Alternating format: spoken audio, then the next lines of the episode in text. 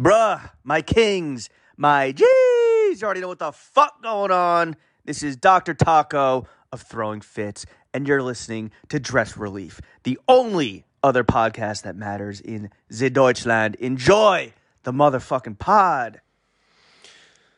Dress Relief Staffel, Sebi, die wievielte Staffel haben wir? Staffel 2. Staffel 2. Wir sind endlich wieder zurück mit dem schönsten, tollsten, wundervollsten Intro aller Zeiten. Einen schönen Gruß an die Freunde, an unsere großen Brüder aus New York.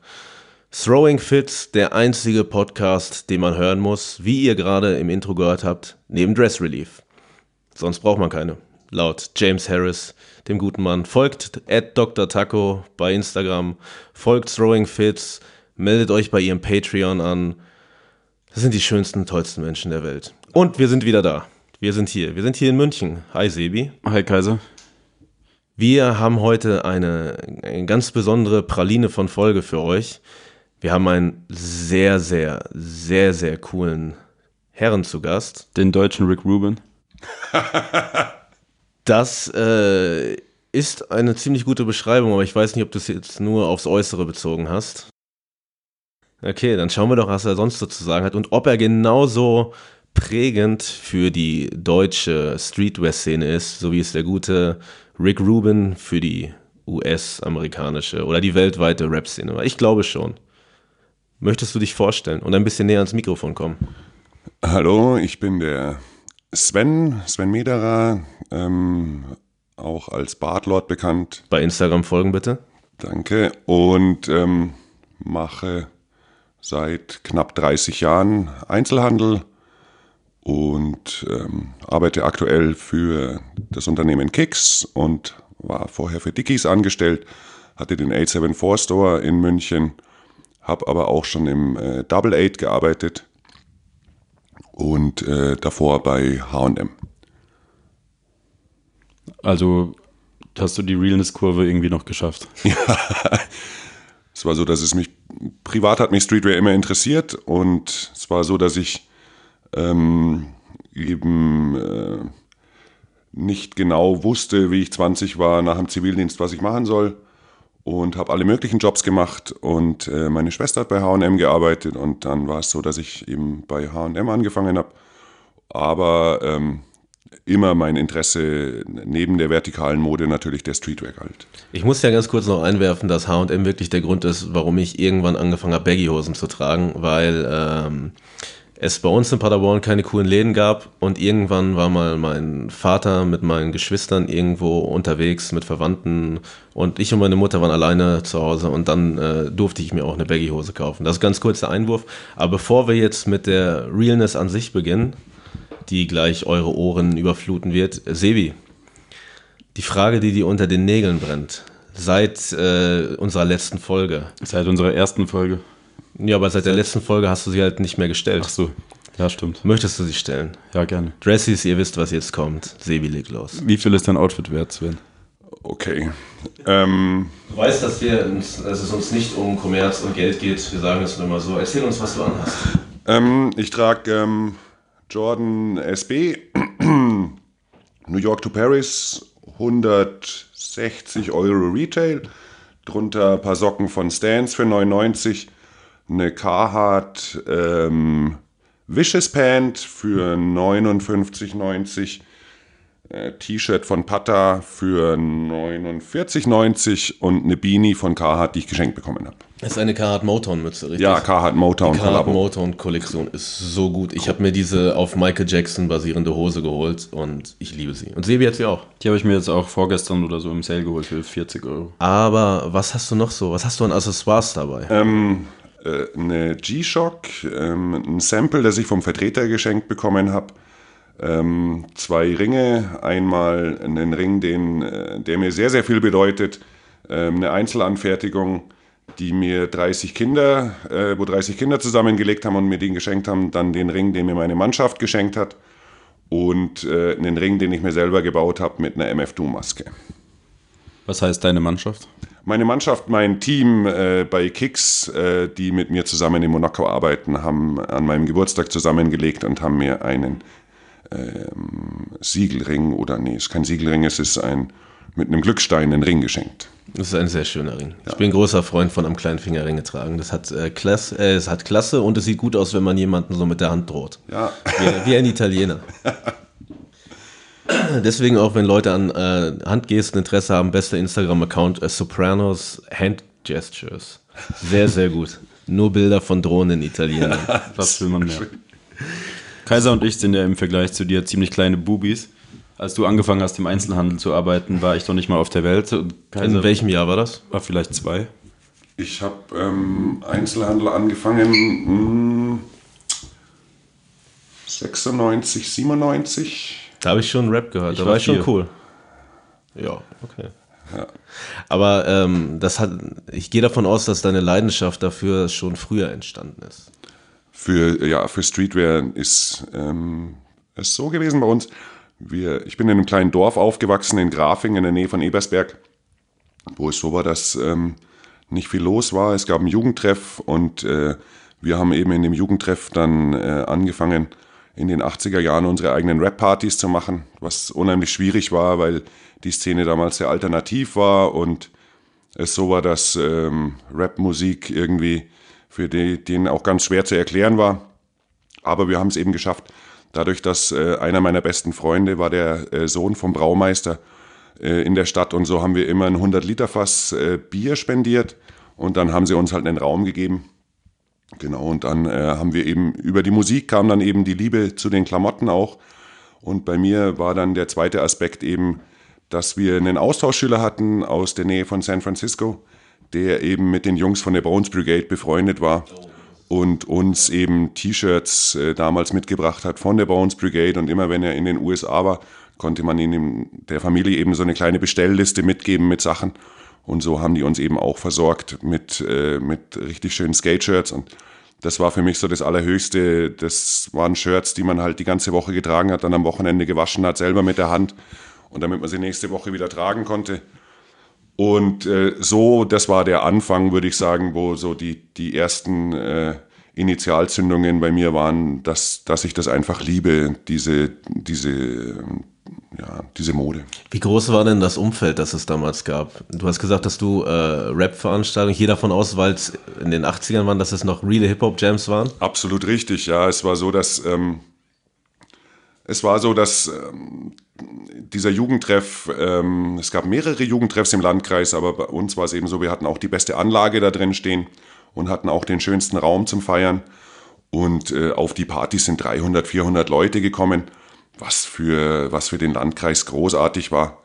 Und so war es so, dass wir dann eben auch ähm, mal eine andere Halle angemietet hatten, auch in Vaterstetten, äh, eben mal in einer großen Halle das äh, versucht haben, was auch erfolgreich war, aber eben beschlossen haben, wir möchten das doch lieber in unserem kleinen Clubhaus sozusagen bei uns haben und haben das äh, fast zehn Jahre lang gemacht. Ich bin halt, ich bis in mein, in mein Knochenmark rein bin ich Hip-Hop und werde es immer sein, weswegen ich halt auch ähm, schon ganz früh, weil es bei uns, es gab bei uns tatsächlich in Pader- in Paderborn eine sehr gute Rap-Szene. Aber als ich noch zu jung war, um auf Jams zu gehen, habe ich mein ganzes Wissen dann aus, aus Büchern noch geholt, also Stadtbücherei richtig. Da gab es dann halt äh, Subway Art und all sowas und haben dann auch alle Paderborner Writer reingetaggt und all sowas. Und ich habe mich immer viel mit Jam-Kultur beschäftigt. Und das Geile so Anfang der oder in den 80ern in Deutschland war ja, dass wirklich noch rumgereist wurde. War das dann so, dass nur Leute aus eurem Umfeld da waren Nein. oder kamen dann wirklich auch Es war so, dass wir ähm, Smudo von den Fantastischen Vier bei uns sogar auf einem Jam hatten. Okay. Der kam mit diesem ähm, Oldtimer, den sie damals für das erste Fanta 4 Cover Für die auch da. hatten. Also, ja, da das war die dieser auch so, rote, äh, dieser rot-rosane äh, Cadillac, glaube ich, war es sogar. Genau, ähm, Smudo noch ganz jung und kam damals wirklich auf äh, einen Jam und es war auch so, dass äh, Moses P. Ich ähm, wollte nämlich gerade genau. fragen, weil wenn man sich mit Hip-Hop-Jam-Geschichte kennt, weiß man, dass alle immer sagen, und dann kamen die Frankfurter und dann gab es Ärger. äh, Moses P. eben auch äh, mal vorbeigeschaut hat. Das war, ähm, ich glaube, wirklich in dem Jahr, bevor die mit Rödelheim äh, durchgestartet sind. Und ähm, das war natürlich äh, ein allerhöchster Besuch. Und nein, es war so, dass die, die, die Szene ähm, klein und äh, gesund war und sehr respektvoll miteinander umgegangen ist, so wie ich das erfahren habe. Und äh, mir das auch ganz wichtig ist, das immer äh, in, in die neuen Generationen reinzutragen, ähm, dass man eben die, die Arbeit, die die anderen machen, äh, um solche Events eben zu, zu veranstalten, dass man die Arbeit sehr stark respektieren muss, weil es viel Arbeit ist. Und, ähm, und das fehlt mir so ein kleines bisschen aktuell.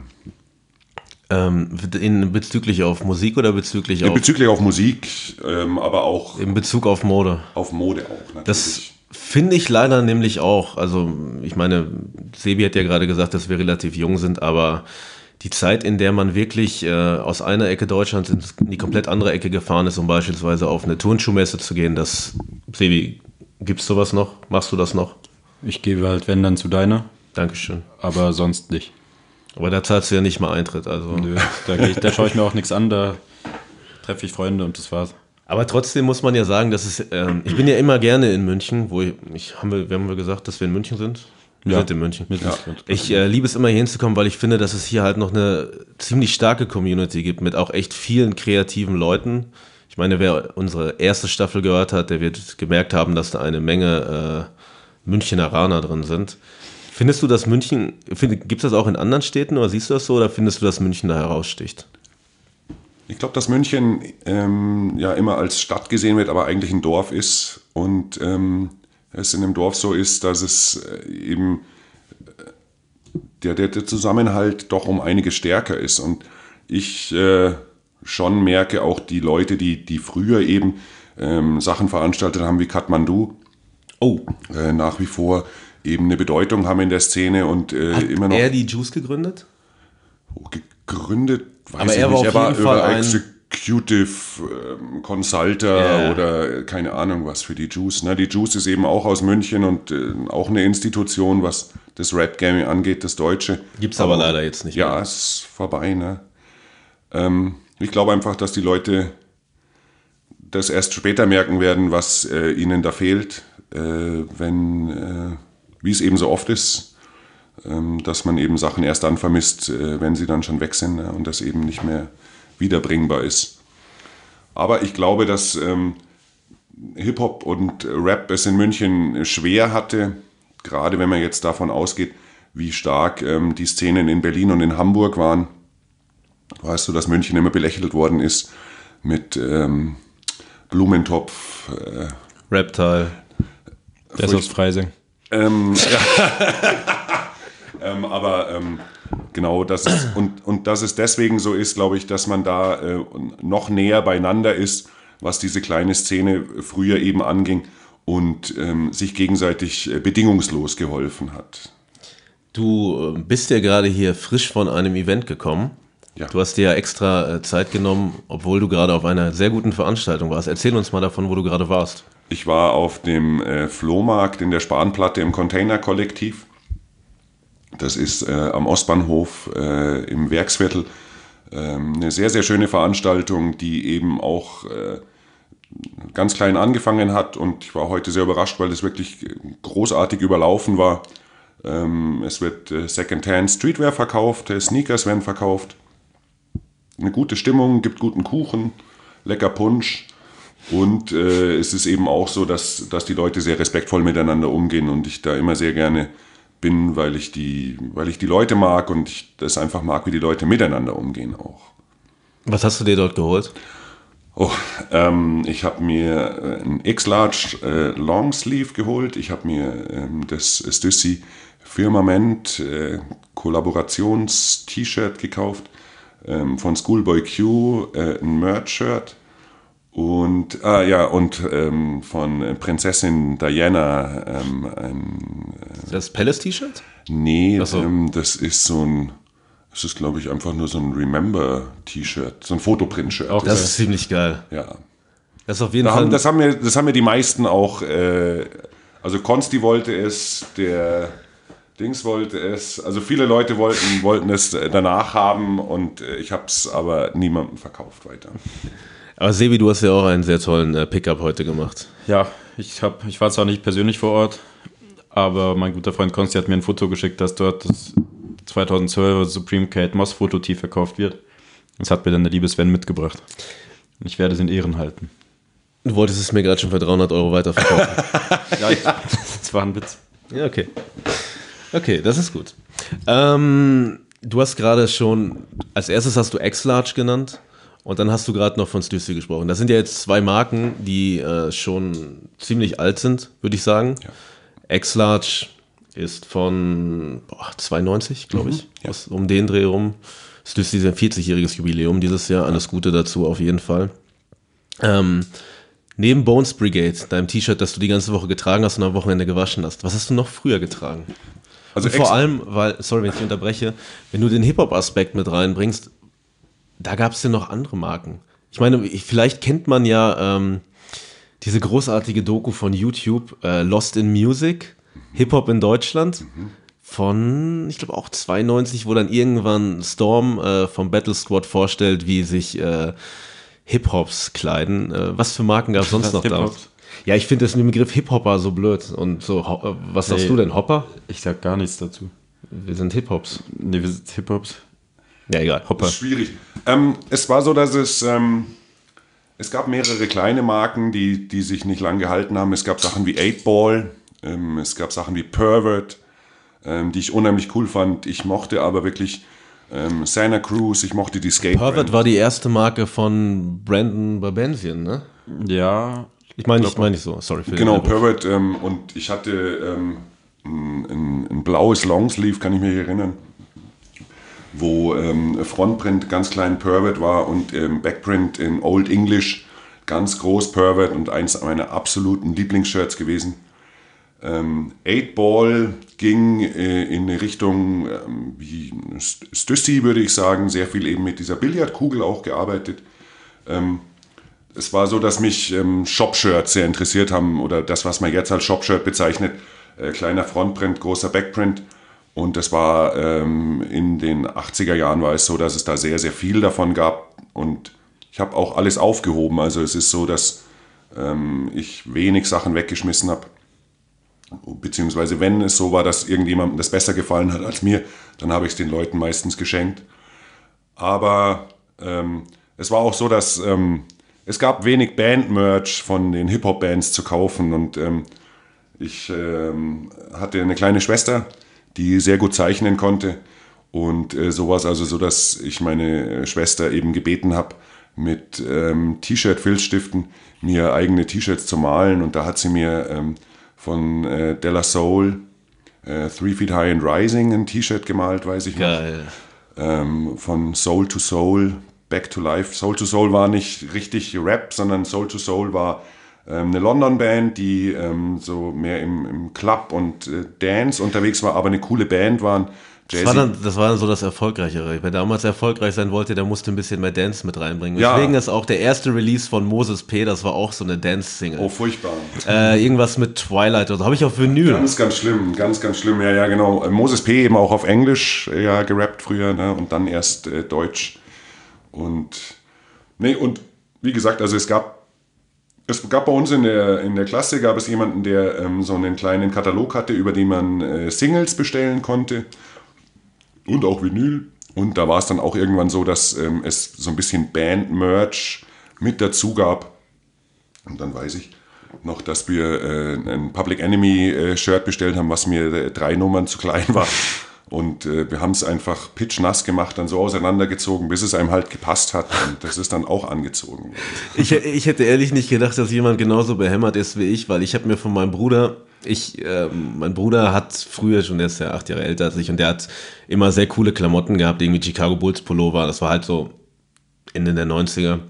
Und wenn äh, er mir mal irgendwas gegeben hat, war es halt für mich eigentlich zu klein, weil er es normal getragen hat und ich bin halt Hip-Hop-mäßig unterwegs gewesen und ich habe original einen, äh, oh, was, Orlando Magic oder Chicago Bulls Pullover. Ich habe den damals mit so Hosenbügeln unten zugemacht, oben einen Bügel rein und dann habe ich zwei Hanteln da reingetan.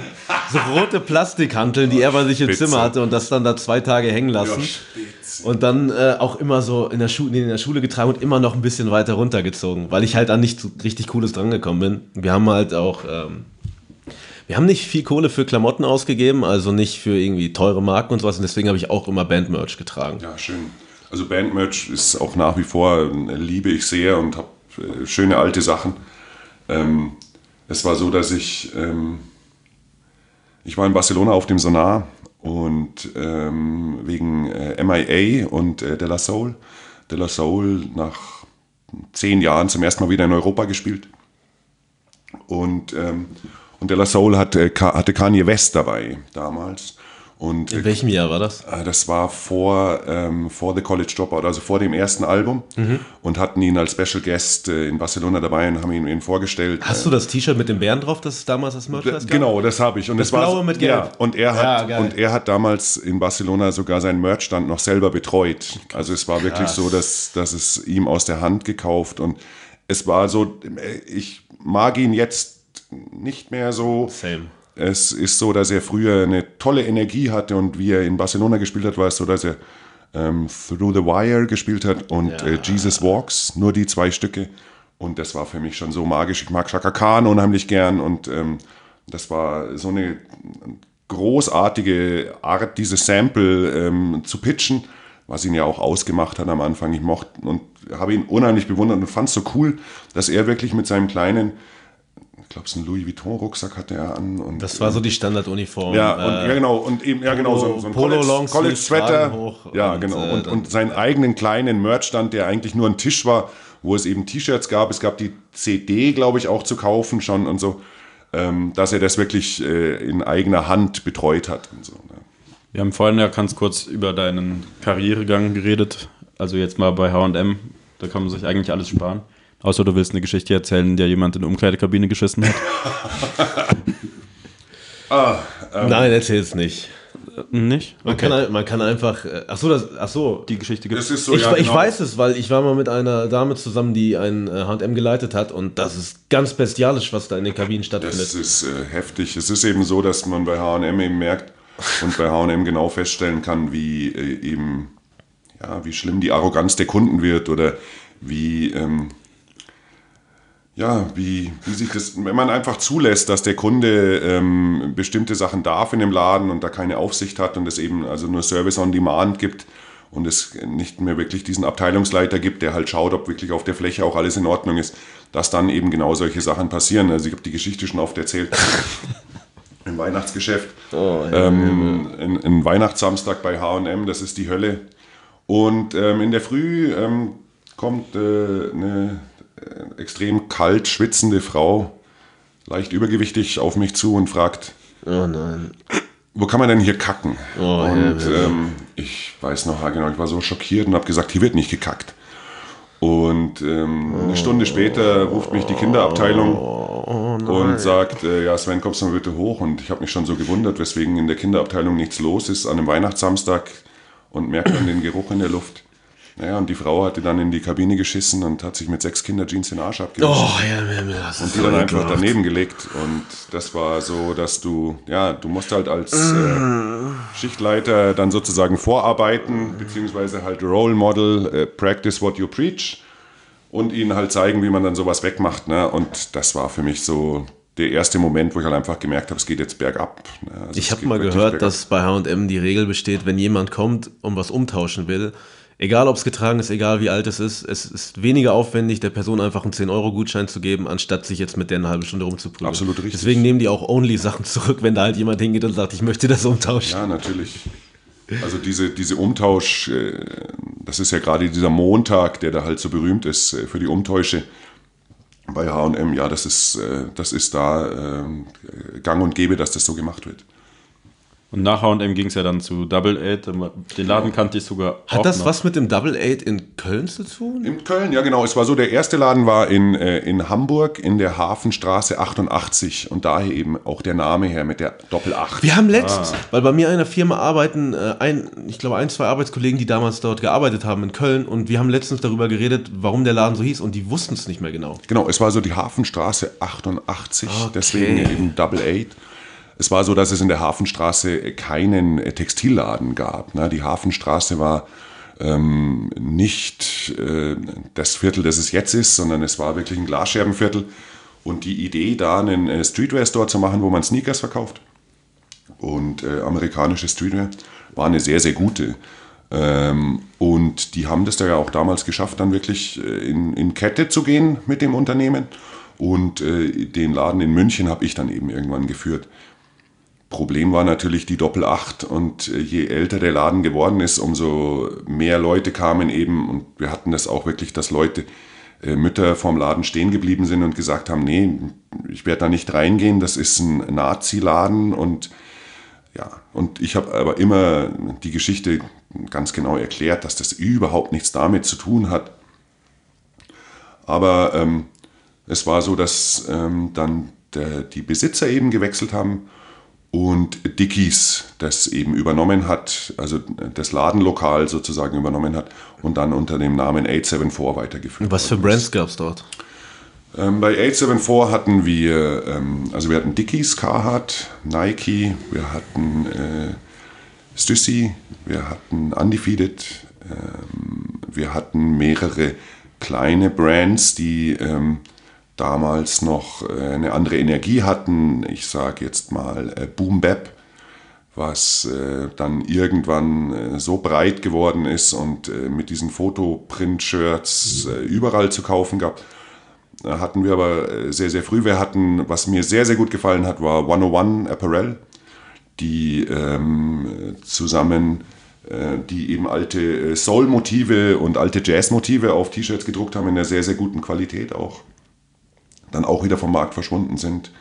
Wir hatten Irie Daily, ähm, was damals auch noch funktioniert hat, jetzt eben auch belanglos ist, aber für die damalige Zeit ein unheimlich starker deutscher Brand auch war. In welchem Zeitfenster befinden wir uns denn da gerade? Zur Irie Daily Zeit und wenn Undefeated dabei ist, dann sind wir ja schon Ende der 2000. Ja, genau. Es ist so 2006, glaube ich. 2006 bis 2009, glaube ich, so der Zeitraum. Ich weiß noch, ich wollte mir 2003 Skateschuhe kaufen, die waren aber immer so teuer. Und dann habe ich nur gesehen, dass es bei Double Eight Sale gibt. Und dann gab es irgendwelche DCs, aber die gab es dann nicht mehr in meiner Größe. Dann habe ich mir ein paar Osiris beim Good Stuff geholt. Ja. Also wir hatten, was, was Skateschuhe angeht, hatten wir, wir hatten Supra auch. Ich habe gestern noch, ähm, äh, es wäre sehr süß, wenn sie das hört. Ich habe gestern noch einer eine, eine Ex-Freundin von mir geschrieben. Es, wir waren im, im Krux und es lief äh, Umbrella von Rihanna. Und in dem Video hatte Jay-Z goldene Supra Skytops Ja, an. Mann. Die gab es aber in Deutschland nicht und deswegen habe ich mir dann ein paar goldene Reebok Pumps geholt. Weil die fast genauso cool waren. Und Die gab es bei Titus hier in München. ja, aber wir haben damals auch in einem Laden, ich habe in, in Paderborn im Einzelhandel gearbeitet, in einem Streetwear Skate Shop namens äh, Pool bzw. The House. Und ähm, in der Zeit, als ich dort angefangen habe, Ende der 2000er, gab es halt keine Sneaker. Also das Sneaker-Ding war halt nicht groß. Die Leute, die heutzutage, heutzutage hat jeder Turnschuhe an und das Ding wird auch nie wieder weggehen, meiner Meinung nach. Aber damals hat halt jeder Skateschuhe getragen. Ja. Es kamen halt jeden Tag 20 Leute rein, die einen Ethnics Fader wollten. Und wenn die dann was Cooleres wollten, haben sie einen äh, America Romero oder so geholt. America fand ich äh, ein wunderschönes Label, ganz tolle Bildsprache, großartige Qualitäten, gerade was Flanell angeht. Haben die mit die besten Hemden gemacht, hatten wir auch im Store. Supra Crew, Crew mochte ich unheimlich gern. Ähm, war ja dann so, dass die irgendwann fusioniert sind, die beiden Labels, Crew und Supra. Aber ich mochte die, ich mochte die, die Denims von Crew sehr gern, die sehr, sehr früh schon kapiert haben, dass man ähm, Jeans eben auch wachsen kann und, ähm, und die sie somit stabiler macht. Und das waren für ähm, 60, 70 Euro äh, sehr, sehr stabile Hosen. Äh, eine schöne Geschichte.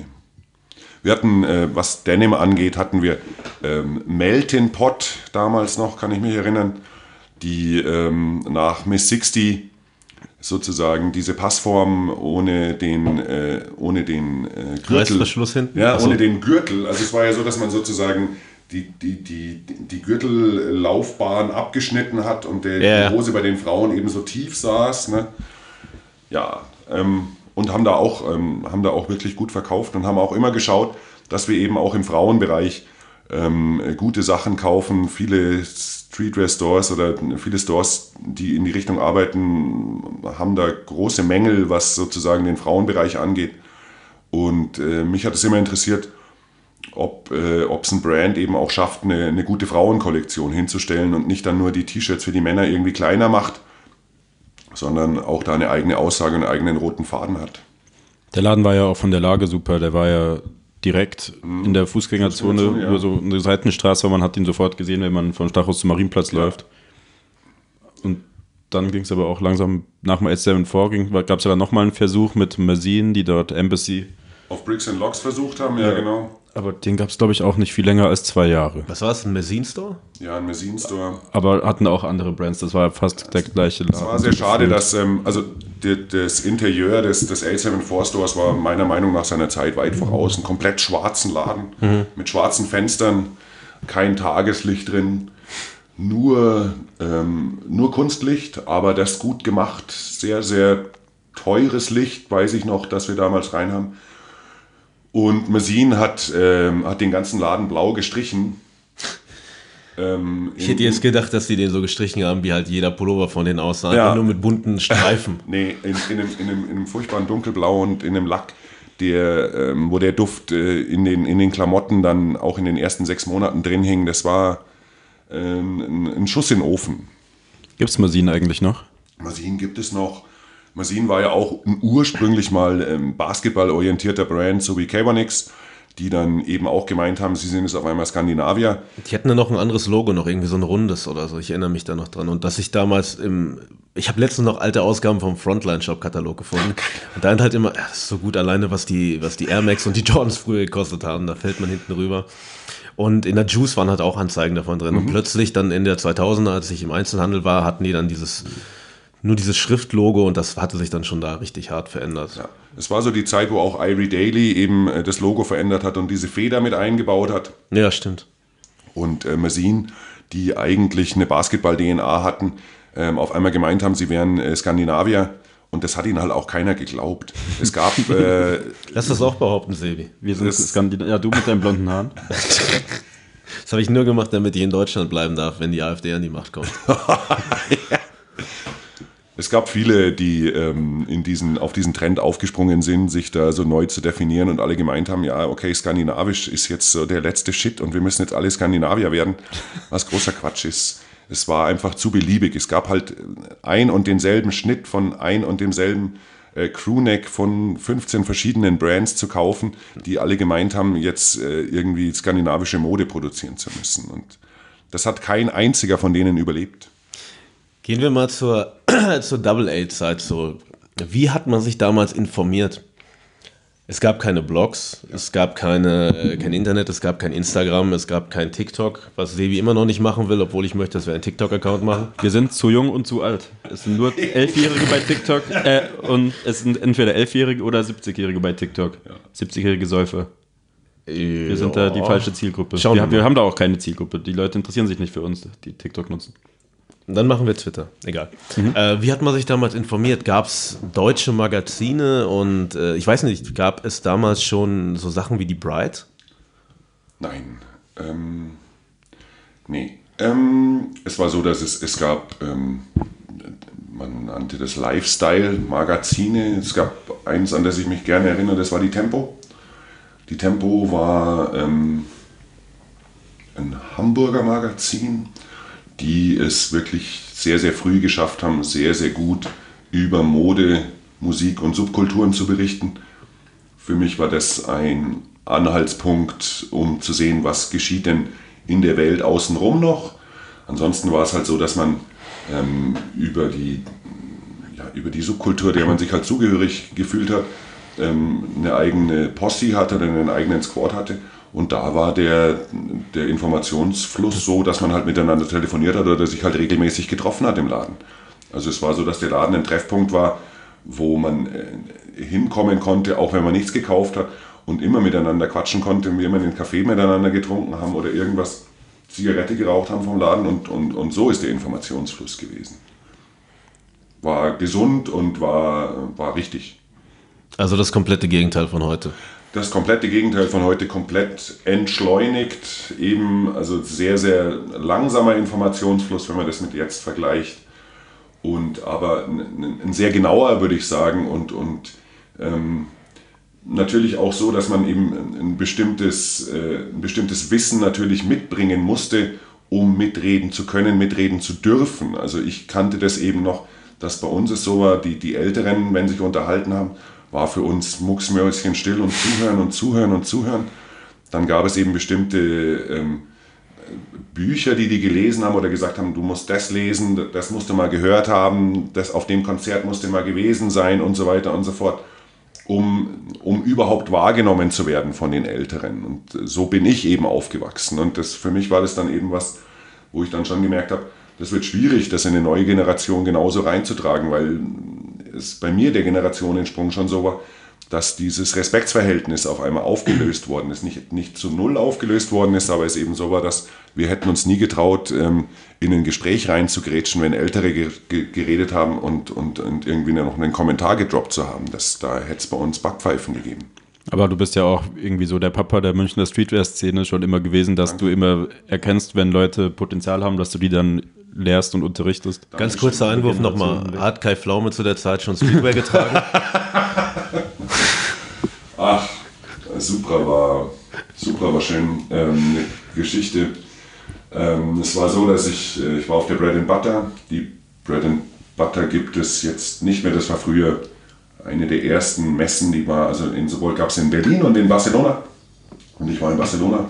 Im Sommer war das immer in Barcelona sehr, sehr schön. Und ähm, auf der Messe sprechen mich unterschiedlichste Leute an und sagen, ähm, es gibt einen Doppelgänger von dir, der sieht so aus wie du und der ist so eine Mini-Version von dir. Du musst den finden, das, du glaubst es nicht. und ich war so, was, das kann doch nicht sein und so. Und bis wir uns dann halt wirklich gegenüberstanden und das war der damalige Chef von Crew. Und ähm, mit dem nach wie vor eine großartige Freundschaft äh, besteht, weil es eben so war, dass wir das gar nicht glauben konnten, dass wir eben beide genau gleich angezogen waren, bis aufs T-Shirt runter und er halt auch so einen Bart hatte wie ich damals, aber halt einen Meter kleiner war als ich. Ne? Und nee, das war, also es war einfach so, dass man früher auch noch näher rankam an die Labels und, und mit den Brandchefs auch reden konnte und die so respektvoll waren, dann auch den Laden zu besuchen, wenn die in Deutschland waren. Waren sie in Berlin und sind dann wirklich bis München runtergefahren und, und haben uns im Laden besucht und haben Sachen mitgebracht, äh, exklusiv irgendwie. Und also es war wirklich toll und es war so, dass man da einfach gemerkt hat, dass das eine ganz andere Liebe ist zu diesem Game, als es jetzt ist. Es gab damals auch Resell, da hat keiner dran gedacht oder äh, solche Sachen. Fährst du heute noch beruflich zu Modemessen? Nicht mehr, nein, ich, das geht nicht mehr, ich kann es nicht mehr. Es Weil du so, dich aufregst? Mein, ja, genau, mein Geduldsfaden, meine Zündschnur ist da einfach zu kurz und ähm, es ist ein Zirkus wieder geworden und, und ich komme da nicht klar mit. Ich bin auch selten auf Messen, also ich gehe hin und, und schaue es mir einfach an, so, aber ähm, würde nie was kaufen und nein, also ist mir auch ein, ist mir zuwider. Ja, heute machst du ja 50% der coolen Stores in Schwabing ich weiß doch, als ich angefangen habe zu skaten, damals war die ganze Feilitzstraße eigentlich komplett Streetwear-Region. Ja, es gab so viele Stores. Ja, Wann hast du angefangen zu skaten? 2003. Da war dann in der Ecke war auch der Good Stuff, das war der Skate Shop, von dem ich vorhin schon kurz gesprochen hatte, der auch damals die Tiffany Dunks im Sale hatte. Ja. Ah, schöne Geschichten. Ja, es war so, dass es eben, es gab den Flatbush, es gab ähm, Mighty Weenie. Mighty Weenie, genau. Es gab den Record Store, was ich noch ganz spannend fand, dass man eben einen Plattenladen auch hatte, wo man hängen konnte. Und, ja. und, und, und der Record Store hat ja damals auch ähm, so ein bisschen Stussy verkauft, hat so ein bisschen Fresh Jive verkauft, hat so ein bisschen Fakt auch verkauft. Fresh so. Jive war auch so. Oh, Fresh Jive. Äh, Gibt es ja noch, aber ich glaube, in, in äh, Deutschland findet das halt, glaube ich, nirgendwo statt. Ähm, Overkill? Nee, Firmament. Firma. Firmament hat äh, Fresh Jive äh, letzte Saison wieder aufgenommen. Alles im Sale, keiner versteht's. Ähm, Hard Times in Los Angeles, das ist so, dass, ja, das ist so ein bisschen vorbei. Fresh Dive ist auch eine Marke, die ich feiere, liebe, wahnsinnig gute Shirts von denen. Hast du das Big Gulp T-Shirt mit diesem äh, Becher drauf? Nee, ich habe. Das ist ja so der Klassiker von denen. Ich habe eins, was ich nie draußen anziehe. Das ist das mit den Kindersoldaten drauf. Das sehr heftig ist. Wie beschreibt das bitte? Ähm, es ist so, dass es ein Shirt ist mit ähm, drei, drei Kindersoldaten, äh, die sehr ausgemergelte Jungs sind mit sehr, sehr großen Waffen. Es ist ein Fotoprint. Und ähm, drüber steht äh, in Old English The Youth of Today. Und ja, ein derbes, derbes Shirt, äh, noch derberes Shirt, was ich habe von Fresh Drive, ist ähm, mit einem italienischen Fotokünstler, der ähm, eine, auf, äh, eine, eine, eine Real Doll, sozusagen ein Sextoy, die sitzt auf so einer italienischen Couch in so einem italienischen Wohnzimmer und das Gesicht von dieser, von dieser Sexdoll hat ein Down-Syndrom. Und ähm, ja, und das sind so, also Ricky Klotz war jemand, der wirklich auf nichts, äh, auf alles geschissen hat und auf nichts was gegeben hat und einfach wahnsinnig qualitativ hochwertigste Shirts, die ich seit 20 Jahren mittlerweile habe und der Druck sich nicht verwäscht und gar nichts. Gut, ich habe sie auch selten an, aber ähm, das waren äh, große Qualitäten. Wie hieß denn der Record Store? Mir fällt es gerade nicht mehr ein. Record Store hieß es Ach so. einfach. Das hieß nur Record Wo Store. war das war in der, in der, Da war der Name Programm. in der Ockhamstraße. Da, wo jetzt dieser Lampenladen drin ist. Ich glaube ja. Oder ist der Lampenladen in Gustav? Nee, es ist, glaube ich, so, dass es eine, ein, eins von diesen Restaurants ist, die in der Ockham jetzt in, der, in dem ersten Teil sozusagen drin sind, ähm, wo, wo der Record Store früher drin war. Sonst früher Mighty Vini war ja auch in der Gegend. Da wollte ich Großartig. immer hin, weil ich das aus der Juice kannte. Da war immer dieselbe Anzeige drin von einem Typen, ich weiß nicht, ob es der Besitzer war, der hatte so einen alten Run DMC Adidas Pullover an. Uli. Und die hatten und dann waren da die ganzen äh, Metro Attitude Adidas Forum da so Ja. vor Photoshop Zeit irgendwie da so reingeschnitten oder Ja. so. Hab's aber nie Gute Zeiten. geschafft. War ein legendärer Laden, der, ähm, ja, der sich selbst zerstört hat. Ne? Also Dummheit rottet sich selbst aus und das ist was, was man bei dem Laden äh, gnadenlos gemerkt hat. Die dann eben angefangen haben mit so Babe Fake Fape. und äh, Babe Stars auf einmal in der Qualität, wo du gesagt hast, hey, bitte, das sind keine Babe Stars. Und ja, es war am Schluss so, dass es einfach nur noch ein Trauerspiel war, der Laden. Ne? Ja, hat, dann gab es ja dann später noch ein Tattoo-Studio namens Mighty Vini, so ein Haus weiter. Ja, genau. Gibt es das noch? Nee, der ist, glaube ich, der Uli ist, glaube ich, nach ähm, irgendwo in die Peripherie von München gezogen und, Okay. und, und macht da sein, sein Studio. Sonst Flatbush hatten wir kurz angesprochen. Das Oh, war aber Flatbush. mehr so der Laden, wo man die Gürtelschnallen kauft mit dem Namen. Flatbush ist der Laden, wo die Geschichte mit Coolio passiert ist. Das, Moment wo. Coolio eingelaufen ist und dann für seine ganze Mannschaft Jacken geklaut hat und dann gesagt Hat er nicht noch die Verkäuferin geschlagen oder so? Nee, das weiß ich nicht. Also es war so, dass er auf alle Fälle, Coolio hat halt gemeint, das wäre alles umsonst und die sind dann auch gegangen mit ihren äh, Jacken. Es war so, dass das diese Zeit war, wo diese... Aber mein Kollege, mein Ko Kollege äh, Buddy, der bei uns für Jason Mark zuständig ist, der hat auch im Double Eight gearbeitet und der hat auch eine Coolio-Geschichte, dass Coolio reinkam und ich glaube ich auch meinte, alles wäre kostenlos und dass er, ich weiß nicht mehr, ob es Sommer war und er kam in Downjacke oder ob es Winter war und er kam im T-Shirt, aber es war auf jeden Fall auch sehr strange Ich glaube, Begegnung. es ist Sommer und er kommt in der Daunenjacke. Genau, es war eben so, dass diese... Das mit, war die, oder mit dem Fahrrad ist er, glaube ich, noch reingefahren. Irgendwie sowas. Helly, Helly Hansen war damals noch so State of the Art, was äh, so Retro-Segeljacken anging. Die sind für teures Geld gefälscht verkauft worden. Keiner wusste, ob die echt sind oder nicht. Bei Flatbush. Von Flatbush, ja, genau. Okay. Und ja, und Coolio ist ja damals eben anscheinend also eingelaufen mit äh, Bodyguard und äh, Band und hat sich für fünf Fingerrabatt eingekleidet. Heute nennt man es dann Seeding. Genau, ähm, aber ähm, dem Storebesitzer war nicht klar, dass das Seeding ist und ich habe gehört, dass es so war, dass er wirklich, dass man ihn wirklich äh, zu der Gerichtsverhandlung herbestellt hat. Also, dass er wirklich kommen musste.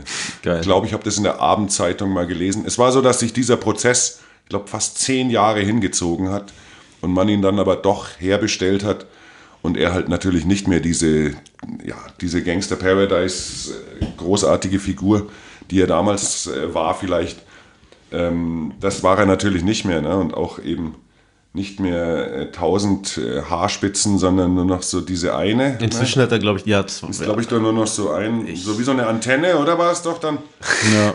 Ich weiß nicht, ob er auf Crack war. Ähm, war so, dass er auf alle Fälle da nicht gut aussah auf diesem Foto der Abendzeitung. ja, was gab es noch? Ist gerade irgendwie ganz nett in Erinnerung zu schwelgen aus meiner Hut. Su Ich muss York. eine da- Geschichte zu X-Large noch erzählen. Okay. Das ist ganz wichtig. bitte. Ich liebe X-Large. X-Large war, ja genau. Es war so, dass das für mich, ah, ich mochte die Philosophie von dem Brand, ich mochte, ich mochte das Thema mit dem Affen gern, mich, ich habe das geliebt über alles. Und mein Vater hat ähm, einen Account angelegt bei Xlarge, äh, damals noch in dem Store in Hongkong und über seine American Express konnte man sozusagen Sachen bestellen. Und es war so, dass ähm, er als Kunde eben hinterlegt war und man einfach nur äh, äh, schreiben musste, was man haben wollte und das ist dann über die, über die Karte abgezogen worden und es war so, dass äh, mein Vater irgendwann die Kontrolle da so ein bisschen über mich verloren hatte und ich dann bei X-Large ähm, an, an Weihnachten kommt ein Paket von X-Large und es ist ein Zippo drin und es ist ein Brief drin äh, für unsere 100 treuesten Stammkunden weltweit.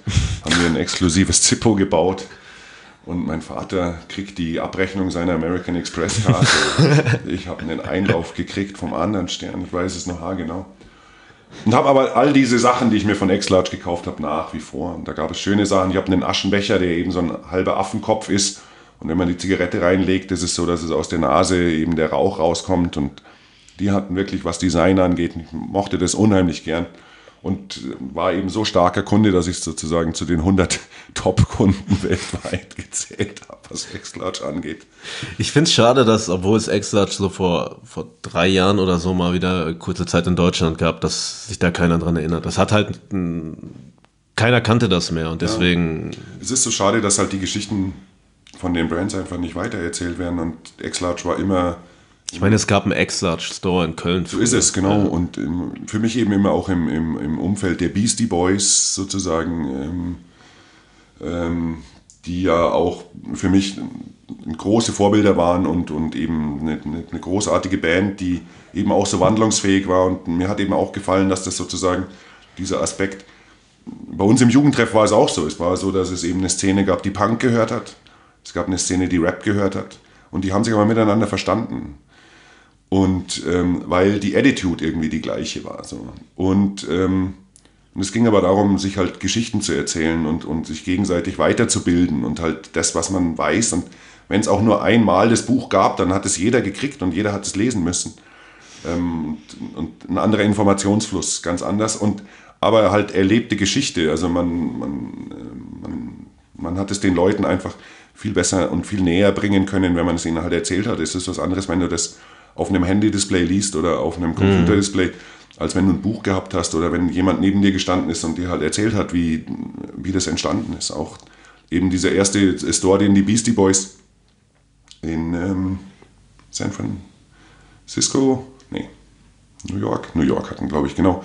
Und wo es eben auch X-Large äh, exklusiv zu kaufen gab, wo es Düssi zu kaufen gab, wo es Fakt zu kaufen gab, ähm, Ben Sherman, ähm, also Ben Sherman ist eben auch sowas, das ist großartig, aber wie willst du die Leute da wieder abholen? Wie willst du den Leuten das erklären? Das ist eine viel zu schnelle äh, Generation, die ähm, auf der Suche ist nach dem nächsten Kick irgendwie und nach dem nächsten Hype und nach dem, wie ich mich eben individuell von allen anderen absetzen kann. Bei uns war es wurscht. Wir hatten 30 Mann die gleiche Jeans, die, gleich, die gleichen Paar Turnschuhe und die gleiche Jacke an und äh, waren genauso cool. Mindestens. Aber geil, dass du gerade ähm, Ben Sherman erwähnt hast, weil das jetzt so nicht so was ist, was sich da in dem, was man sich da in dem Umfeld so vorstellt, weil das halt auch keiner in Verbindung damit mehr bringt. Nein. ähm, es gab Stupid auch, also es gab wirklich so Skate angehauchte Streetwear-Brands, die aber keine richtigen Skate-Brands waren. Aber warte mal, bist du sicher, dass du Ben Sherman meinst oder meinst du Ben Davis? Ben Davis. Entschuldigung, Entschuldigung, Entschuldigung. Es tut mir leid. Weil ich nämlich die ganze Zeit okay. gerade gedacht habe, stimmt, ich will ne, ich, ich, ich habe nämlich, Sebi und ich sind ja immer auf der Suche nach der perfekten Hose. Ja. Und irgendwann haben wir angefangen, nur Uniqlo Easy Pants zu tragen. Aber ich habe vor kurzem, und das ist, äh, ich bin jetzt 32, meine erste Dickies Hose gekauft, weil ich halt eine etwas weitere Hose haben wollte. Und früher habe ich, waren zu teuer. Ich hätte aber gerne eine Ben Davis, diesen OG Gorilla Cut. Kriegt man aber, kriegt man über Amazon. Ja. Ja, und auch die Beanies, ja, für den Preis, was es in den USA mhm. halt im, äh, im Workwear-Laden kostet. Ja. War, äh, Auch halt so ein geiles Logo einfach, ne? Irre. Irre. Irre. Ich hatte irgendwann, war ich auch im Bob Beeman unterwegs, so mit 18, 19 hatte ich eine Supreme 5 Panel an und dann kommt einer so zu mir, boah krass, ist sie aus dem Supreme Store in Schwabing und ich dachte, gibt's den noch? Oh. Also da dachte, hatte der Typ so gemeint, ob es den Daten noch gibt, aber ich habe auch schon von jemand anderem gehört, dass es einen Supreme Store in Schwabing gegeben haben soll. Ähm, genau, es war so, dass es, ähm, es gab einen Supreme Sto- Store in Schwabing. Ich habe die Flyer auch noch. Ich lasse euch einen zukommen. Die hatten Also, dann auch das Box-Logo. die hatten das Es Boxlogo. gab auch einen in Aachen. Genau, es war, das Boxlogo war ähm, gelb, hellblau unterlegt. Ja, genau, gelb, hellblau unterlegt. Wirklich, ja genau. Also nicht, nicht rot-weiß, nicht rot-weiß, wie wir es eben kennen, oder rot-schwarz, sondern halt gelb, hellblau unterlegt. Also gelbes Fies. Logo, hellblau unterlegt. Und äh, wenn man googelt, äh, findet man immer noch äh, Supreme Store München, Schwabing, Feilitzstraße Krass. 7 war das eben. Ne? Da, wo jetzt die Schwabinger 7 drin ist. Da, oder nee, da ist jetzt, glaube ich, ähm, dieser Secondhand, äh, nee, nicht Secondhand, sondern so ein Münchner Modeding. Das ist direkt, wo der Occam Deli ist. Der Store an der Seite war das. Okay. Und was haben die geführt? Also was, in welche Richtung ging Supreme. das? Nee, das war ähm, äh, doch dann eher so Miss 60. Okay. Ja, genau, in die Richtung ging das eher. Ne? Aber es Aber ist lustig, dass es eben noch Leute gibt, die dann sagen, ja, oh, wir haben äh, herausgefunden, hier in äh, der Dings, äh, da müsst ihr hier in der Nähe, ist jetzt gleich ein Supreme Store. Nein, nein. Es gibt aber, ich glaube, es gibt immer noch den Supreme Aachen. Die haben das rote Box-Logo, haben aber ähm, ne, zwei Kronen mit drauf. Also das Box-Logo ist ein bisschen länger gezogen und da sind noch zwei Kronen mit dabei. Da war ich vor 2013 war ich mal in Aachen, bin da rumgelaufen und ich wusste nicht mehr, wo oben und unten ist. Vor allem als ich dann reingegangen bin und auch noch die Box-Logos gesehen habe, die die verkaufen. Wie siehst du es heute? Wie ist das heute? Das, du erzählst, wie, du hast uns jetzt sehr äh, traurig gemacht, weil Nein, ich glaube ich nicht, dass es heutzutage noch so ist, dass man wirklich, wie gesagt, heute kriegt man keinen mehr auf die Schnauze, wenn man äh, die Schnauze aufmacht. Wie ist der Status von Streetwear? In Deutschland vor allem. 2020. Wir sind im Jahr 2020. Im Jahr 2020, in dem es in großen äh, Streetwear-Sneakerketten plötzlich sogar ans Licht kommt, dass dort keine Schwarzen eingestellt werden, zum Beispiel. Derbe, derbe. Ähm, Gruß an JD Sports Ja. in Köln. schlimm. Ähm, Aber sie haben den Typen rausgeworfen, deswegen ja, Respekt das, dafür. genau, großartig. Richtiger Move und sich dann großartig entschuldigt, also versucht sich zu entschuldigen, dass sie so ein multikulturelles Unternehmen sind und dass das doch nicht vorkommen darf in ihren Statuten, dass sowas passiert. Nee, ähm, ich glaube, Streetwear ist wie, ich glaube, Bobby Hundreds hat das gesagt. Hast du ein Buch gelesen? Nee, noch nicht. Ich habe ihn getroffen in Paris und er hat mir eins geschenkt. Oh, schön, oh, Ja. großartige Leute. Ähm, The Hundreds ist äh, für mich eben. Wir haben The Hundreds auch im A7 vorgehabt und haben The Hundreds geschrieben, bevor irgendjemand äh, verstanden hat, wie stark die sind und was das für ein gutes Label ist.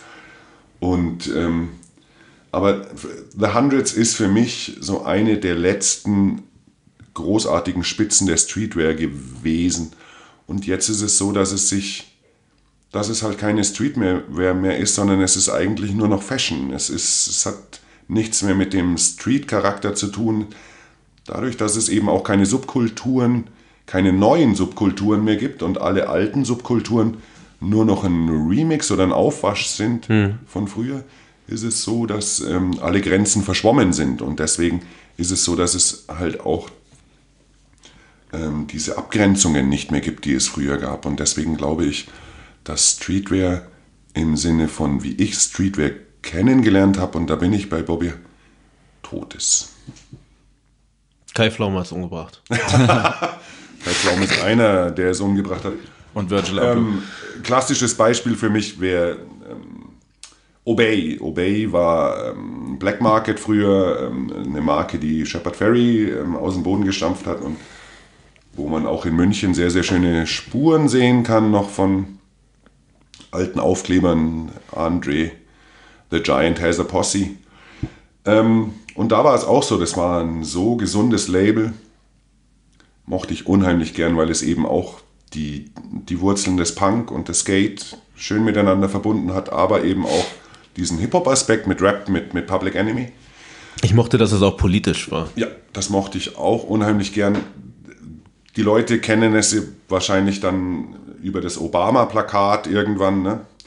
Hope. Aber ähm, es war so, dass ähm, die äh, Obey Cap mit dem ganz einfachen äh, Obey Logo in äh, der Futura Condensed Bold sowie Supreme und Nike ähm, in einem Sommer getötet worden ist und zwar von Justin Bieber, der damals mit äh, Selena Gomez zusammen war und ein Foto gepostet hat, wo er ein Obey Cap trägt und es so war und wir damals auch gemerkt haben, okay, das ist ein rasanter Anstieg, was sehr junge Kundinnen angeht, die jetzt auf einmal Obey äh, Caps kaufen wollen und auch äh, das passende T-Shirt dazu. Aber man eben wusste, okay, danach ist es dann aber auch vorbei für die, äh, für die Marke. Und ähm, wenn man sich Obey jetzt anschaut, ist es eigentlich ja, belanglos dafür, wie, welche Kraft es mal gehabt hat, diese Marke. Ne? Erinnert mich gerade ziemlich an die Carhartt Beanies. Die Geschichte. Absolut Kann, richtig. kann man auch nicht. Oh, die ist, Cardbini. Ich, Crow. ah, ich habe Ja. Crow, Crow, oder? Ich hasse Ähm, Crow dafür. ja, ähm, der, hat Street, der hat Streetwear in Deutschland kaputt gemacht. Das war Crow. Unter anderem, ja. Also es, Nee, gibt, äh, da, es gibt da einige Leute, die dafür gesorgt haben, dass Streetwear eben nicht mehr Streetwear ist, sondern Der hat halt auf dem Cover seines Filmes, den, den wir uns vielleicht mal anschauen keinen sollten, Fall, nein. Nein? Okay. da sind Supreme-T-Shirts zu sehen und da spielt Till Schweiger mit. So, das ist. Echt? Ja. Es war Ja. so, dass das, äh, das Easy-Video, ja genau. Das ne, war ja dieses, wo dieses Mädchen mit dem, Die BMX, Instagram- Ex-Freundin von K1, einem großen Vorbild von mir. ähm, mit dem BMX fährt. Ne? Da war es so, dass dann diese Acrylic Watch Beanie Hm. doch, Ja. ähm, ja, Aber ich glaube nicht mal, dass sie die anhatte, oder? doch, Okay. Ja. doch, doch, ganz bestimmt. Klar. Sie hat, glaube ich, weiße Air Force One. Ja. Ich weiß noch, dass ein Kollege von mir, äh, schönen Gruß an den guten Paul aus dem Ruhrgebiet, einer Deutschrap-Legende, dass der mir damals direkt Screenshots geschickt hat von den Schuhen im Hintergrund, den Schuhkartons und meinte, was ist das für eine Scheiße? Da steht eine US 11, da steht eine 8 und so weiter. Der hat all seinen Freunden Bescheid gesagt, dass die Schuhe bringen sollen. Der hat doch gar keine Ahnung von gar nichts so. Was ich Crow aber zugute halten muss, auf der ersten Kicks in the Hall, die ich gemacht habe, einer wundervollen Turnschuhmesse, ähm, kurz bevor ich da war, war ich, äh, bevor es die Veranstaltung gab, war ich in den USA, habe meinen Bruder besucht. Und dann hat man so die übliche Tour gemacht, so Burlington Code Factory, äh, TJ Maxx, wie es da heißt. Und in der Burlington Code Factory gab es halt diese Mützen. Es gab damals auch noch nicht den, ich glaube, es gibt nur inzwischen einen Carhartt Work in Progress Store in New York, sonst gibt es in den USA keine. Genau, Vielleicht ich hab, schon. Ja, genau. Ich habe damals gehört, dass nicht. der, dass der am Anfang große Schwierigkeiten hatte in Ja. New York. Da, ja, genau. Den haben sie, glaube ich, während der Fashion Week mal als Pop-up versucht und es hat nicht funktioniert. Ja. Und danach aber etabliert und jetzt ist es auch was anderes als. Und auf jeden Fall gab es da diese Mützen für 2,99. Nice. Und ich habe alle gekauft. ich habe alle gekauft. Und es gab einen Stand auf der Messe, den meine damalige Freundin gemacht hat. Da lagen halt nur diese Mützen für Stück 15 Euro. Und ähm, in Anbetracht, dass äh, ich glaube, damit habe ich fast mehr Geld verdient als mit der ersten Messe an sich. Es gab ja dann damals auch wirklich so diesen feststehenden Begriff Carhartt-Beanie-Mädchen. Und jeder konnte sich was darunter vorstellen. Genau, ja. Irgendwelche abgeschnittenen Hotpants, Nike Air Max 90 Infrared und Carhartt-Beanie. Und dann noch irgendwelche blöden Holzketten am Nein, besten. Sebi, du hast recht, das sind äh, 90er Infrared gewesen. In dem, in dem Easy-Video hat Ja. sie 90er Infrared an, dann hat sie so eine abgeschnittene ähm, Jeans an ne? und hat eine. Cut-Offs. Genau, und dieses Acrylic Jorts. Watch Beanie, ja. Ach ja, damals. Und dann kamen die Leute, die, die Leute, die von Odd Future auf Supreme gekommen sind, haben sich dann aufgeregt, dass jetzt die Crow-Leute Supreme hören und dann, weil sie ein halbes Jahr früher Supreme getragen haben. Tatsächlich habe ich mich, äh, inzwischen rege ich mich über gar nichts auf, weil ich ein alter, entspannter Mann inzwischen bin, aber dieses Odd Future Ding, das war auch da, das hat, das hat Supreme in Deutschland gekillt. Mit Crow zusammen. Das war ein laufender Über. Ich meine, Crow hat auch nur auf seiner blöden Panda-Maske das Kreuz drauf, weil er das von Tyler the Creator hat. Ja. Ich fand, ich Aber Odd Future an sich als die Marke fand ich, Fand ich gut. Ich fand, ich fand die Energie von den Jungs am Anfang unheimlich gut. Und Ja. es war so, dass das so der letzte Textil-Drop mit einem angekündigten Drop bei mir im Laden war, wo wirklich was los war. Also richtig, wir hatten auch eine Schaufensterfolie. War das mit noch im OF. 874? Nee, das war äh, Kicks schon. Kicks Monaco. Und wir hatten eben, ich glaube, es ist auch über Silke Nolde gelaufen. Ja. Ja, genau. Ähm, hatten wir eben sozusagen exklusiv in-store äh, Drop Odd Future Kollektion. Und da war es wirklich so, dass wir die Kollektion, obwohl die sündhaft teuer war, wirklich sündhaft teuer war, innerhalb von zwei Tagen komplett abverkauft haben. Bis auf den letzten Socken runter. Krank. Ja. Ich war 2011 auf dem Open Air Frauenfeld. Da war, das war einer der ersten Europa-Auftritte von Odd Future. Da war, War Frank Ocean dabei? Ich glaube schon, Left Brain war auf Geil. Krücken und Earl Sweatshirt war noch im Bootcamp. Und ich war in der ersten Reihe. Und alle, an, und alle anderen haben ihre iPhones rausgeholt und auf Wikipedia geschaut, was zum Teufel ist eigentlich Odd Future. Und einen Monat später war der Hype halt so riesengroß. Ja. Das war halt damals, äh, haben alle mal gesagt, dass das der, äh, der neue Wu-Tang-Clan ist, weil Ja. es viele kreative Leute dazu. Und das war auch das Geile. stimmt halt das finde ich, das finde ich halt, nein, im Nachhinein nicht. Aber was ich halt, was ich halt bei denen cool fand, war halt, dass es ähm, so ein Kollektiv war. Das war halt noch richtig dieser, dieser Crew-Gedanke. Plus, die haben sich halt, was ich halt sehr gerne mache, ich meine, ich äh, liebe Hip-Hop, aber man muss halt auch schon sagen, dass genauso wie bei, bei, bei Wrestling und äh, vor allem Tupac 90% der Leute, die das cool finden, Idioten sind. Absolut richtig. Sehr äh, engstirnige Idioten und so weiter. Und das war ein bisschen offener, weißt du, da ging es nicht. Es hat ja, warte, in welchem so, Song sagt er das denn? Sorry, wenn ich Sie gerade unterbrochen in welchem Song in, bei, bei äh, Oldie oder so, wo Tyler the Creator dann sagt, dass das, dass er für die Kinder rappt, die äh, Schwuchtel genannt werden, weil sie äh, auf Steven Spielberg und Jazz stehen und all sowas. Und das hat das Ganze so ein bisschen aufgebrochen. Das war halt dieses Open-Mindedness davon, fand ich so geil. Ich fand- das ist für mich auch der Streetwear-Gedanke, eigentlich so. Absolut. Ab, weiß nur keiner. Dadurch, dass die, dass, dass die Jungs äh, aus einem, aus einem Skate-Umfeld eben auch kamen, war es so, dass, dass das Mindset ein bisschen offener war, als wenn du eben aus einer reinen Rap- oder äh, anderen Szene kommst. Das fand ich eben spannend, also dieses, ähm, die Energie, die die Odd Future am Anfang hatten, das war, äh, war Wahnsinn. Und es war, man hat gemerkt, dass es echt ist und nicht aufgesetzt ist. So, dass, dass die, die wollen uns nichts vorspielen, um Geld mit uns zu verdienen, sondern nee, die sind genau so. Die ersten Alben waren auch alles irgendwelche Free-Tapes, die es dann bei Dead Piff gab. Ich glaube, bis Goblin von Tyler rauskam, das waren alles Free-Tapes davor. Gab es auch ein sehr gutes von Earl Sweatshirt, total schlecht abgemixt, Richtig. Hast, abgemischt. hast du absolut recht, ja. Ja. Odd Future, Stussy, Sekundholde, Kicks, 874. Wir haben, glaube ich, mittlerweile echt einige Sachen abgehakt von unserer Bucketlist. Bei, auf der Bucketlist stand auf jeden Fall, dass wir mit dir eine Folge aufnehmen. Da haben wir uns schon, Ja. Bei der ersten Staffel wollten wir schon sehr gerne mal, es hat nicht geklappt. Was, Wegen Zahnarzt. ja. ähm, was gibt es, was möchtest du den Hörern empfehlen? Wo muss man die Augen offen halten? Was gibt es für kommende Trends deiner Meinung nach? Was gibt es für Marken, die du feierst, die vielleicht noch niemand auf dem Radar hat? Gibt es da was? Nein. Scheinbar nicht. schwierig. Ähm, also, ich finde Marken wie FACT oder FUCT Mittlerweile ein geschützter Name. unheimlich Fuck the spannend. government. Ja, ich finde, ähm, auf solche, solche Marken sollte man sich anschauen. Man sollte schauen, was Eric Brunetti da letztes Jahr mit dem Supreme Court in den USA angestellt hat. Sowas finde ich spannend. Ähm, Marken, die eine, eine politische Aussage auch äh, prägen. Marken, die kleine Künstler aufnehmen, Fotokünstler aufnehmen. Sowas finde ich spannend. Wenn es sozusagen gesund in einem, in, einem, in, einem, in Kollektiv, einer Subkultur entsteht alles. Aber da gibt es nur noch ganz, ganz wenige und das sind meistens Sachen, die, die es aber auch schon lange gibt. Das Fakt äh, ist für mich da eine der Marken, die, die ganz, ganz stark ist und ganz, ganz wichtig ist, nach wie vor. Thema Sachen, die es schon ganz lange gibt. Wenn die Dressies das hier anhören, dann ist es wahrscheinlich schon lange alles ausverkauft, aber morgen kommt das Supreme Lookbook raus. Interessiert dich das? Schaust du Supreme- dir die Sachen noch an? Ja, für mich ist es so, dass ähm, meine Wahrnehmung zu Supreme ist ähm, der Film von Larry Clark Kids, der ähm, Ende der, nee, das ist 1994. ja genau, 94, ähm, eine, eine Jugendkultur zeigt, die von ähm, der aufkommenden AIDS-Angst sozusagen ja, ähm, seine, ja, ihre, ihre, ihre Freiheit so ein bisschen verliert. Ein ganz starker Film, der unheimlich hart kritisiert worden ist damals und es auch schwer war, sich den damals eben anzuschauen, weil es in München, glaube ich, nur ein Kino gab, das den Film gezeigt hat.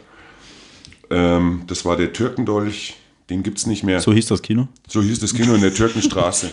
Türkendolch, ein Film, wo man sich ähm, Do the Right Thing oder auch alle, alle Spike Lee-Filme haben die gezeigt in Originalsprache. Krass. Und Kids äh, auf Deutsch ist ja Folter. Das ist, dann schaue ich mir lieber gar nicht an. Also bloß nicht auf Deutsch anschauen. Ähm, und in Kids ist es so, dass die Kids alle Supreme tragen, aber ähm, ganz unprätentiös und nicht eben, wie es jetzt getragen wird, sondern damals war das wirklich eine Skate-Marke. Es gibt ja da so diesen einen Shot, wo einfach jemand, den sieht man so einen Bruchteil einer Sekunde, da sind Als der Typ bevor sie- im, im Park äh, verprügelt wird. dann fährt einer auf dem Skateboard mit einem Box-Logo-T-Shirt vorbei. einer, und, einer tritt auch zu beim Box-Logo-T-Shirt. Ah, ja. Da ist im ersten Supreme-Buch ist da ein äh, Still von drin. ja, aber das meine ich, glaube ich, auch. Aber Die das sieht Mütze man von so Casper kurz. ist von Supreme. Diese NY-Mütze, Ja, die der Dings hat auch ein Sweatshirt, so ein blaues, sehr großes Sweatshirt mit einem Supreme, also kein Box-Logo, aber eben so quer drüber geschrieben. Plus natürlich der Träger des, okay, du hast gesagt, die deutsche Synchro ist scheiße, aber ich konnte, ich habe nichts anderes bekommen früher, deswegen der Träger des schwarzen Lassos, Harold Hunter, spielt natürlich auch mit. Bam, macht der Ja, Dampfhammer. Oh, ganz wichtig. Harold Hunter, ganz wichtig. Und dann könnte man äh, sich noch daran erinnern, dass es einen New York Store so gab, gab in ja, München, in der Feiletstraße. Echt? Ja, Da ist jetzt es ein gab- Dance Biomarkt drin. Was für eine Geschichte, genau. Es gab Ja. also wirklich einen New York New Era Store gab's. Genau. Und der New York Store, das war, der ist entstanden, bevor ähm, Echo die Ja, Marke ja. ja. gekauft hat. Also war das wirklich, Als es noch cool war. als es noch Ja. cool war. Genau, absolut richtig. Nicht das, was jetzt bei TK Maxx hängt. Ein Laden, in dem man ähm, auch Vinyl-Toys kaufen konnte, die, die sehr früh kapiert haben, dass, dass Vinyl-Toys äh, schön sozusagen sich in, in das Bild von dem, von dem coolen Concept Streetwear Store mit einpflegen. Fand ich unheimlich stark und äh, darf man nicht vergessen, dass es das in München wirklich gab, einen eigenen New York Store. Ne? Wie lange gab's den? ich glaube, vier, fünf Jahre. Mir fällt zu New York noch eine coole Geschichte Ja. ein. Und zwar ähm, war es so, dass es neben dem 874 einen Laden gibt, den gibt es nach wie vor, der ähm, eben Surf- äh, und Skate-Sachen verkauft. Und äh, Mittlerweile auch Kaffee. ja, furchtbar. Und äh, die hatten, äh, und die hatten ähm, damals ähm, graue Ware, sagt man dazu. Ähm, Fufu. Ware, die man sozusagen ähm, ohne, den, ohne die Distribution gekauft hat und äh, also ohne der Distribution auch Geld zu geben dafür, hatten die äh, New York Skate Decks. Genau. Und es war so, dass New York ähm, äh, das Team eingeladen hatte in München zu irgendeinem Filmfestival oder so. Die sind dann auch an der Schwanthaler Höhe eine Session gefahren beim Georg Freundorfer Platz, bei dem legendären. Ja, genau. Und die Nur sind, Spot genannt. Ja, Das waren ich glaube, zwölf Mann oder so waren es. Ja, da war ich. Ja, genau. Und die sind in diesem, in diesem Surf-Skate-Store eingefallen und haben die komplette Einrichtung zerstört und alle Boards, die sozusagen äh, graue Ware waren, haben sie zerbrochen. Genau. Hat zu der Zeit Harold Hunter noch gelebt? Nee, nee, okay. nee. Harold Hunter. Fünf Jahre nach seinem Tod, Ja. würde ich mal sagen, Ja. ungefähr. Äh, Furchtbar. äh, Der Mann ist ähm, einsam in seiner Wohnung in New York gestorben. Man hat ihn sehr spät erst entdeckt. Äh, Ganz traurige Geschichte. Es war so, dass er wirklich kaum mehr Geld hatte. Das Geld, das er hatte, hat er für Katzenfutter ausgegeben, weil er, weil er, weil er Katzen bei sich aufgenommen hat. Ich habe eine Fotostrecke, muss das raussuchen. Das sind so die letzten Bilder, die von ihm entstanden sind. Da macht er sich auf so einem kleinen Campingkocher äh, eine Dose Würstchen mit Bohnen warm. Und du siehst halt, wie seine Katzen eben richtig gutes Essen kriegen und er macht sich diese Dose warm und ist damit zufrieden. War auf Crack am Schluss. Trau ganz traurige Geschichte für ein großartiges Talent und jemand, der, der wichtig war für Skaten. Ich habe sogar noch zu Hause bei meinen Eltern im Keller irgendwo noch das Monster Skateboard Magazine, was nach seinem Tod rausgekommen ist, mit dem kleinen Artikel über ihn. Deshalb habe ich das auch noch. Ja, das Ich habe auf VHS noch ein altes Video von der ersten Rap-Crew von Dendemann, Arme Ritter, und da ist Harold Hunter im Video und macht Kickflips. nice, nice. Legende. Kumpel von mir hat letztens, weil er Arcteryx-Jacken sehr geil findet, irgendein Foto das Konstantin Traun? Nee, Benter. Hi, Bender. Hat einfach ein Foto gerepostet von jemandem mit einer Arcteryx-Jacke aus den 90ern und dann habe ich so geschrieben, boah, krass, das ist Harold Hunter oder wie? Und er, wer ist das? Kenne ich nicht. Habe ich ihm gesagt, er soll nochmal Kids schauen und dann nochmal mit mir reden. Aber nicht auf Deutsch. Aber nicht Ja, auf nee, Deutsch. das ist, das ist das, was so schade ist, dass eben, äh, das sind Legenden, so, dass, dass die Leute nicht mehr wissen, wer diese Leute waren. Ne? Das kann nicht sein. Die hatten halt kein Instagram. Ne? Ja. Und wenn man nicht aus der Skate-Szene-Ecke kommt, dann kennt man ihn vielleicht auch gar nicht so wirklich. Noch was zu, ähm, zu Supreme. Ah ja, stimmt, da waren wir ja stehen. Genau. Ähm, für mich war es so, dass für mich war es so, dass ähm, ähm, Kids schon eine große, eine größere Bedeutung hat vielleicht, weil es so war, dass Larry Clark ja auch Fotograf ist und ähm, in den USA, bevor er den Film veröffentlicht hat, ähm, ein Bildband äh, Tulsa. Tulsa? Das war der erste Band von ihm.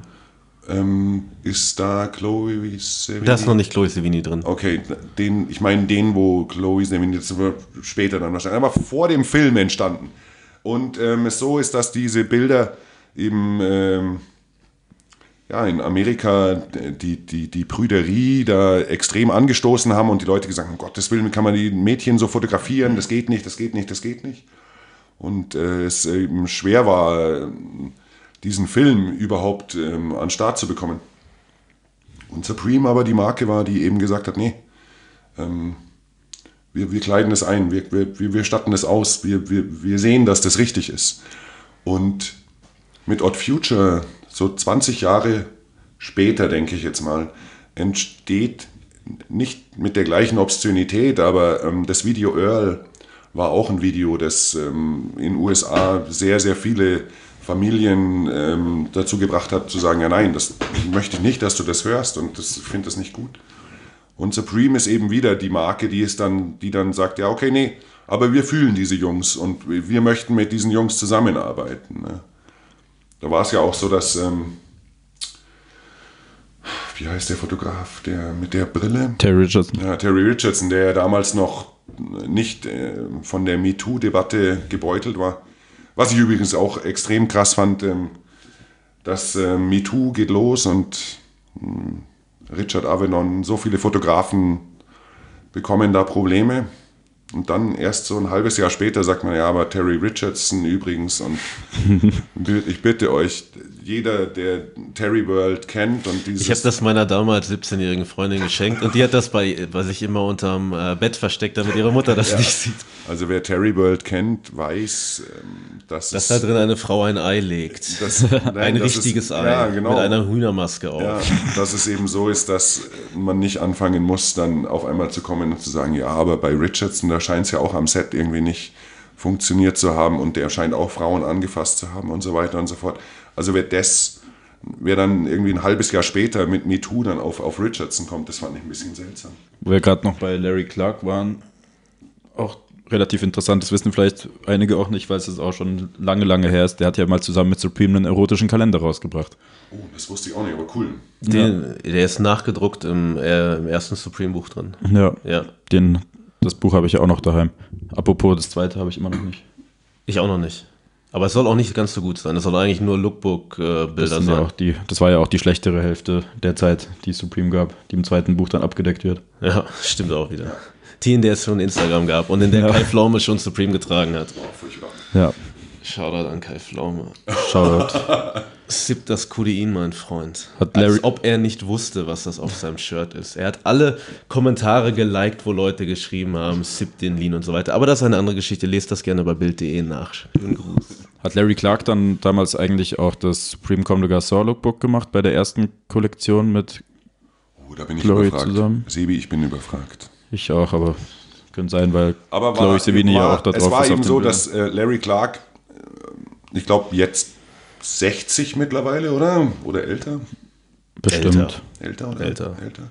Damals schon ein alter Mann war und äh, das eben der Gesellschaft nicht gefallen hat, dass dieser alte Mann so schöne junge Frauen äh, so lasziv fotografiert und und und und Supreme aber die Marke war Wobei Larry Clark ja auch äh, schwul ist. Das weiß ich nicht und weiß ich nicht. Nein, aber ähm, das war eben so, dass äh, Supreme da schon verstanden hat, dass da jetzt eine eigene Energie entsteht und das eine, eine gute Energie ist, um, ähm, ja, um Leuten halt einfach auch mal eine Message reinzuhauen. Der Film ist, ist wirklich ganz, ganz wichtig gewesen, weil es eben so ist, dass äh, AIDS eine Sache war, die für uns schon sehr dramatisch war und äh, eben am Anfang, man kann sich das jetzt einfach nicht mehr vorstellen, wenn es, wenn es kein Internet gibt und es eben keine Möglichkeit gibt, sich über die Sachen so zu informieren, wie ich das halt will und du dir den Spiegel kaufst und du kaufst dir alle möglichen Magazine, die, die darüber schreiben, aber denkst dir immer noch nicht, ich bin jetzt richtig informiert. Meine Mutter, die Ärztin ist und da eben auch Probleme hatte, die Informationen alle so zusammenzubekommen, wie man das eben gebraucht hätte. Ne?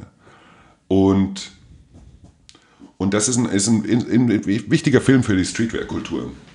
Bis Kids. Und nicht auf Deutsch. Okay. Beim ersten Mal anschauen fand ich den ziemlich eklig. Ja. Beim zweiten Mal checkt man ihn dann irgendwie. Ich fand damals. Das war ja schon ziemlich geil. Das ist auch so ein Ding. Ich habe ich habe davon mal gelesen. Da war ich auch noch endjung und dann habe ich die äh, VHS bei in der, in der Stadtbücherei oder so gesehen und bei der deutschen VHS. Ich habe das gelesen und wenn du alleine da den Text so liest, die Leute haben einfach den Film nicht verstanden. Mhm. Ich weiß noch, dass der zweite Satz, oder das ging irgendwie los mit, sie haben Geschlechtsverkehr ohne Verhütung.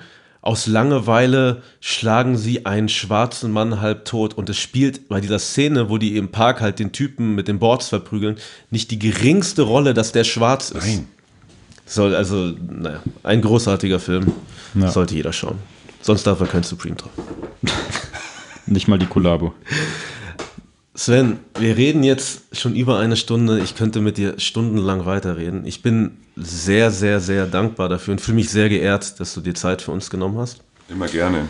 Die ganze restliche Knowledge, die noch äh, in deinem wunderschönen Kopf ist, die werden wir uns vielleicht in weiteren Folgen bei Gelegenheit mal äh, zu Gemüte führen. Immer gerne. Wenn du Interesse daran hast. Ich komme ja auch immer gerne nach München, weil hier so viele nette Leute wohnen. Wenn, so gutes Essen wenn die Dressies nichts zu tun haben und in München sind, können sie dich ja mal beim Kicks Monaco zulabern. Immer gerne, bitte Definitiv. besucht mich immer. Ich nehme immer Zeit für eine Zigarette. Das werden wir jetzt auch machen. Ja. Ich fange auch schon ein bisschen an zu zittern. Geht mir genauso.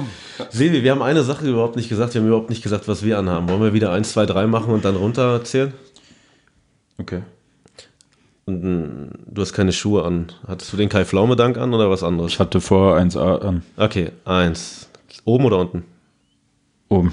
Okay, eins, zwei, drei. Graues Stussy. Hagel, Longsleeve von ähm, Stussy, ähm, von äh, Hose von äh, Smiley drauf und dem Kraftausdruck ähm, Shit. Schwarze Socken von Fortis und Shorties. Dickies ähm, 874 und Socken Suvu-Sandalen, die sehr bequem sind. Und vor 1A Nebelweiß.